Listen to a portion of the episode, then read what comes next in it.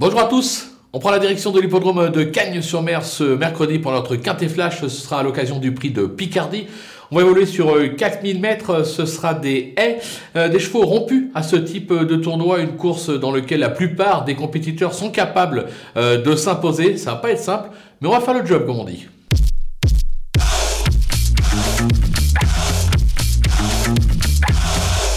Les bases, on commence avec le 6 euh, Brick, euh, deuxième de cette épreuve en 2020. Il affiche sur ce parcours une victoire et 5 euh, accessites en 6 tentatives.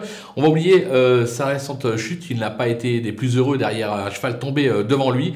Cette fois-ci, il doit lutter pour la victoire. Attention avec le 2 My Boy, qui est dans son jardin sur l'hippodrome de Cannes-sur-Mer. Dernièrement, il a été fortement gêné par une chute, ce qui explique son classement. Il peut remettre les pendules à l'heure. Le numéro 5, Éclair du Marfay, qui a été arrêté dans cette épreuve l'an dernier. Mais cette année, c'est plutôt pas mal. Il reste sur deux probands accessites sur cette piste. Sur sa lancée, je pense qu'il est capable de jouer un podium. Les opposants avec le numéro 11, euh, Cyrano de Paille, qui vient d'échouer euh, d'Arien pour la gagne à ce niveau. Il s'est classé euh, troisième de cette épreuve l'an dernier. Une logique confirmation est attendue. Le numéro 12, Falbala Ledin, qui se plaît sur cette piste comme l'atteste son récent succès.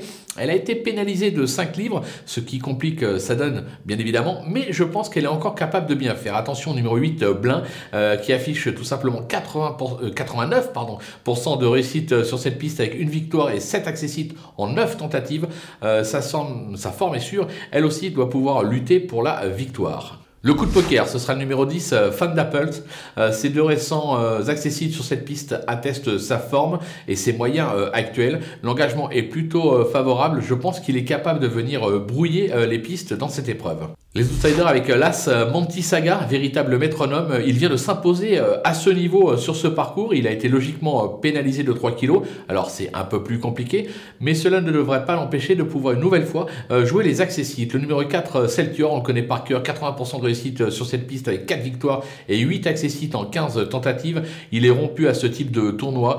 Il a une nouvelle fois sa place à l'arrivée. Le 7, euh, Cookie Lion, euh, qui a trouvé sa voie euh, sur les obstacles, comme la test récente troisième place dans la course référence sur sa lancée. Une confirmation est attendue. Le numéro 14, Soral de Kerser, qui traverse une belle passe actuellement, comme l'attestent ces deux récents accessites acquis euh, sur cette piste. Alors la marche est plus haute cette fois, raison pour laquelle je l'ai placé un petit peu plus bas dans ma sélection, mais lui aussi a tout à fait le droit de venir jouer un, un bon rôle dans cette épreuve. Et enfin le numéro 3, Paolo, qui se plaît sur cette piste, mais qui a surtout brillé euh, à réclamer. La marche est plus haute cette fois. Je le garde parce que voilà, je me dis qu'il y a souvent des chutes à Cannes-sur-Mer avec euh, souvent des arrivées un petit peu surprises, presque des miracles. Je me dis que bon, si ça se passe bien pour lui, il est capable de venir accrocher une cinquième place à grosse cote. Les délaissés, on commence par le 9, Peggy, euh, qui n'a guère convaincu depuis ses débuts en, compétition. Certes, l'engagement est, favorable, quoique euh, moi je reste euh, toutefois sceptique sur ses chances, je l'élimine. Le numéro 13, Life Breeds,